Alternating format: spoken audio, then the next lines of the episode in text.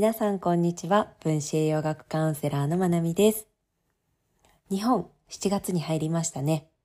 カリフォルニアはまだ6月30日なんですが、皆さんの2022年上半期はどのようなものだったでしょうか？そして下半期、どんなものにしていきたいなっていう思いだったりとか考えてることありますか？私もこのポッドキャストの収録が終わったら少し時間をとって上半期の振り返りと下半期に向けてのインテンションのセットをしていきたいなと思っています。ね、どんなものであれ皆さんの上半期がより素晴らしいものになっていくといいなと思っています。今日のテーマなんですが、消化に関してお話ししていきたいと思います。中でも今日は野菜に特化したテーマです。皆さん、ヘルシーな食事って言われたら、どのような食事を想像しますか？きっと分子栄養学をしっかり学ばれている方だったりとか、お食事に関して学ばれている方であれば、しっかりとしたバランスの取れたお食事を想像される方が多いんじゃないかなと思います。が、まあ、そういった分子栄養学とか、まあ、栄養とかを積極的に学ばれてる学ばれていないその枠を取っ払ってみたときに、まだまだ世間一般的に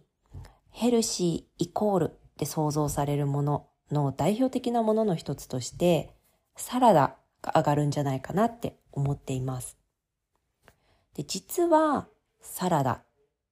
私たちの体の負担になることもあるんだよ。そんなお話を今日していきます。野菜にはビタミンもミネラルも繊維質も豊富に含まれているので、私たちしっかりとっていきたい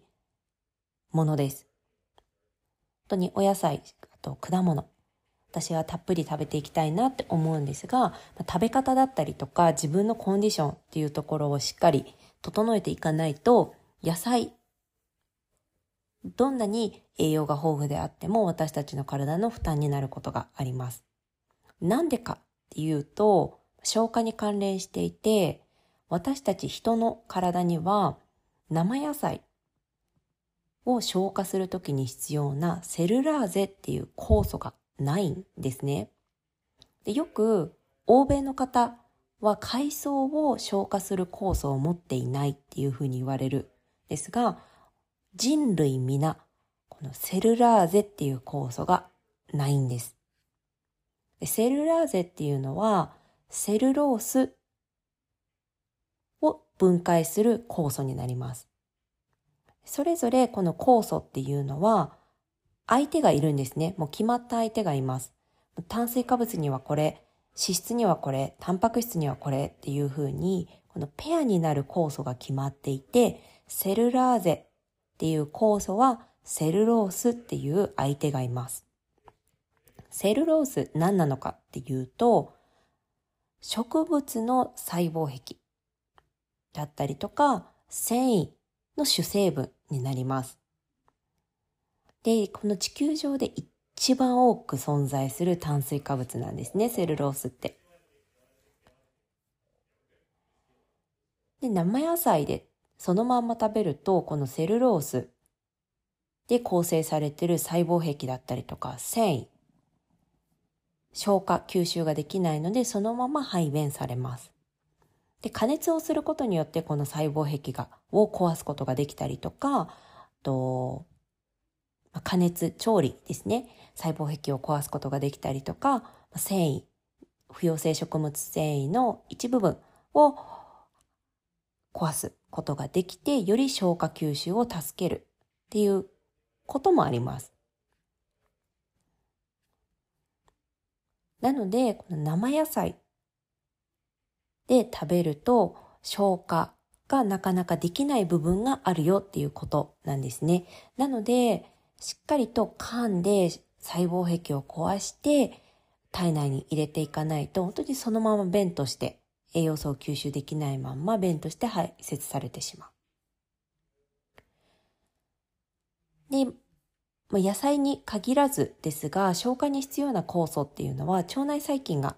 作ってくれている賛成を担ってくれている部分っていうのがとっても大きいんですね。なので、腸内環境が良くないと。例えば便秘だったりとか、ストレスだったりとか、炎症とか、あとは食べ物の質ですね。いろんな理由から腸内環境が悪化していると、私たちの消化に必要な酵素が十分に作られずに、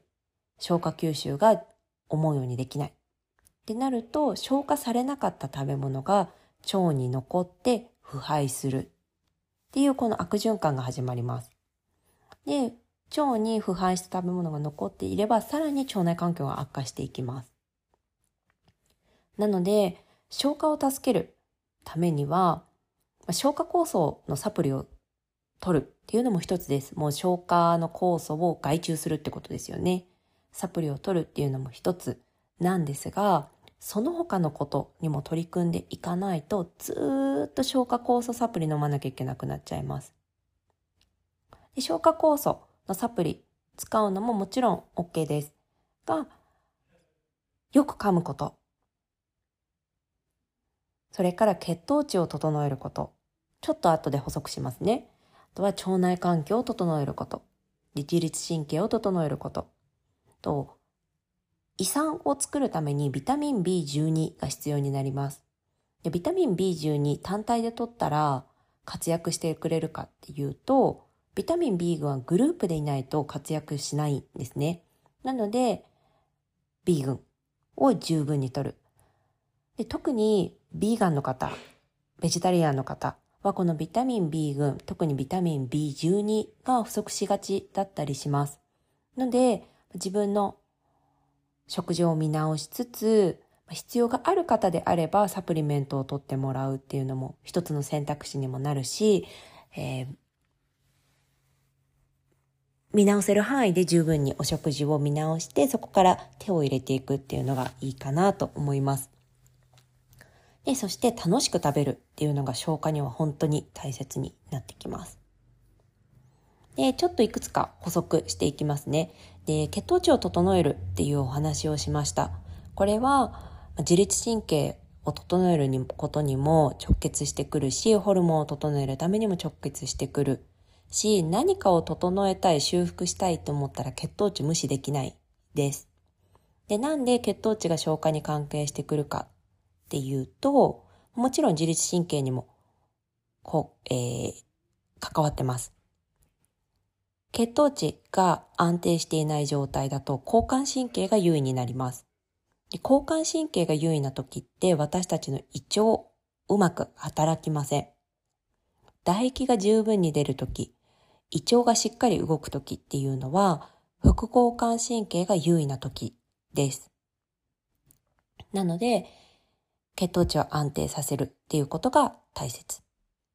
で、血糖値を安定させれば自律神経もを整えることにもいい効果があるので、この二つつながってますね。で、血糖値が乱れている間、腸内環境整いません。血糖値が不安定で、血糖値を安定させるために、コルチゾールが出ている場合、この腸壁を削ってしまうホルモンでもあります、コルチゾールっていうのは。なので、腸内環境を良くしたいと思ったら血糖値整えなきゃいけない。で、まあ、副交感神経優位じゃないと胃酸も十分に出てこないんですよね。なので、この辺大事です。であと、ビタミン B 群も糖質をたくさん取れば、ビタミン B 群って使われるんですね。なので、甘いものばっかり食べていたりとか、炭水化物過のお食事をしている場合、ビタミン B 群が不足している可能性があります。で、まあ楽しく食べるっていう風に追加したんですが、昔読んだ論文で、ちょっとどこのか今忘れちゃってるんですが、すごく印象的だったのが、すごくバランスの取れたお食事を一人で黙々と食べるのと、ジャンクフードを複数の人と一緒に会話をしながら楽しい空気の中食べる。この時の消化を比較したもので、ジャンクフードの方が楽しく食べていた場合、消化がよくできたっていうものがありました。なので、ジャンクフードを推奨しているわけではなく、せっかく食事の内容が考えられた良いものを食べるのであれば、楽しい気持ちで、可能ならば誰かと一緒に食べれると私たちの消化の力っていうのはアップします。で、まあ、中には、あの、お一人で生活されてる方もいらっしゃると思うし、あとはこう、仕事の合間に食べるときなんかは、なかなか難しかったりしますよね。で、私もそういった時に気をつけているのは、ながら食べをしないこと。イヤホンつけて YouTube 見て食べたりとか、携帯片手に食べたりとか、私はすごくやりがちでした。何かの合間に食べるとか、何かしながら食べるっていうことが一人の時って本当に多くて、でも、やめました。マインドフルに食べるっていうことをちゃんと実践しようと思って、食事をとるときは、誰か一緒に食べれるときは一緒に食べるし、一人の時もイヤホンを外して、パソコンは閉じて、携帯も見ずに食べる。一見その方が寂しそうに映るかもしれないんですが、一口一口しっかり噛む、その感覚を楽しむとか、香りに注意を払う。注意を払うっていうとちょっと硬いですけど、そこに集中する。本当にマインドフルですよね。そのやってること一つに集中する。で、すごく良かったなって思うのは、そこで、それ以前にやっていた、それ以前に過ごしていた自分の一日を、ちょっとリセットできる感覚になります。ずっとこう仕事していたりとか